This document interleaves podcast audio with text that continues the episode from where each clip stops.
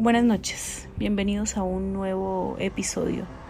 Hablaremos sobre la política exterior de Estados Unidos en las votaciones electorales. También haremos un breve análisis de las propuestas de los candidatos y la metodología de las propuestas del candidato por medio de la teoría y la metodología.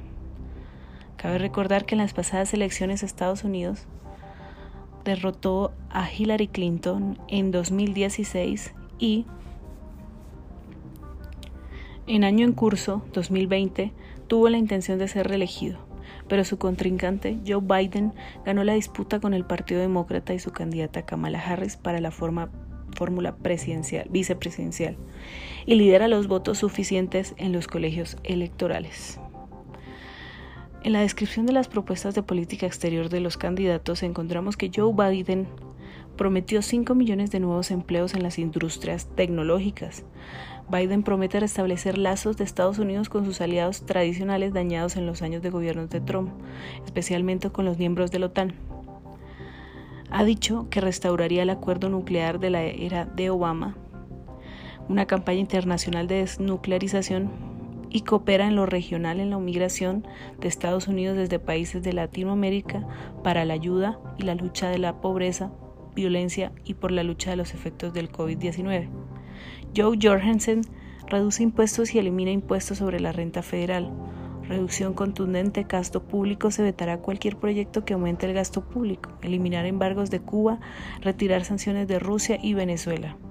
Howie Hawkins, que se restablezca el Tratado de Fuerza Nuclear Intermedia y el Acuerdo Nuclear. Exige que Estados Unidos adopte postura de defensa, una ofensiva y sea superpotencia humanitaria del mundo en lugar de imperio militar global. Recorte de presupuesto, exige provisión inmediata a nivel nacional del fracking y toda nueva infraestructura de combustibles fósiles. Donald Trump expulsa a los inmigrantes indocumentados que hay 11.3 millones en Estados Unidos. Defiende negociación personal que entabla con el líder de Corea del Norte, Kim Jong-un, en busca de la desnuclearización del país sin concepciones previas. Corte de flujo migratorio hacia el norte con restricciones económicas a México y aspirantes de asilo en Estados Unidos. En la selección y justificación de la teoría utilizada, a Estados Unidos podemos inferir un estudio más teórico en sistema internacional y a un nivel sistémico, doméstico e individual, siendo la economía más grande del mundo, tiene un PIB de 54 millones de dólares según el Banco Mundial.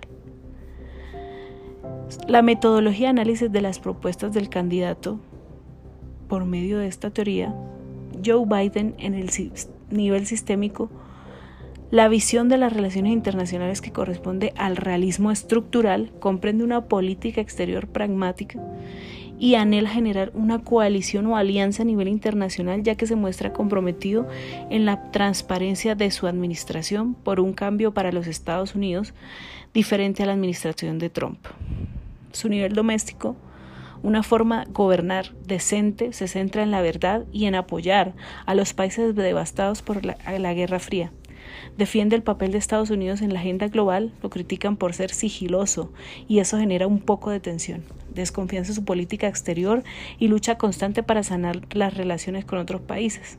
A nivel individual, al llegar al poder se posicionó como una figura de continuidad y cambio. Lo acusan de ser un optimista y cínico, Claramente su política ha sido ambivalente ya que actuó de manera diferente por décadas. Un año después cambia su actuar caso que es sospechoso y su manera de debatir genera desconfianza. No tiene carisma. Donald Trump. Su nivel sistémico como presidente de Estados Unidos tiene una postura en materia de política exterior como abordando el realismo estructural y sobre la perspectiva del realismo ofensivo, por su interés en lo nacional en medio del escenario lleno de incertidumbre a nivel internacional. Le interesa la maximización del poder, importante que su última instancia sea un hegemón. Su principal objetivo es hacer grande de nuevo Norteamérica en su estrategia política. Su nivel doméstico es demasiado sincero y directo para su estrategia de vivir la frontera entre México y Estados Unidos. No está de acuerdo con el paso masivo de inmigrantes, pero se ha dicho que Donald Trump no está preparado para manejar un país porque él solo sabe manejar empresas.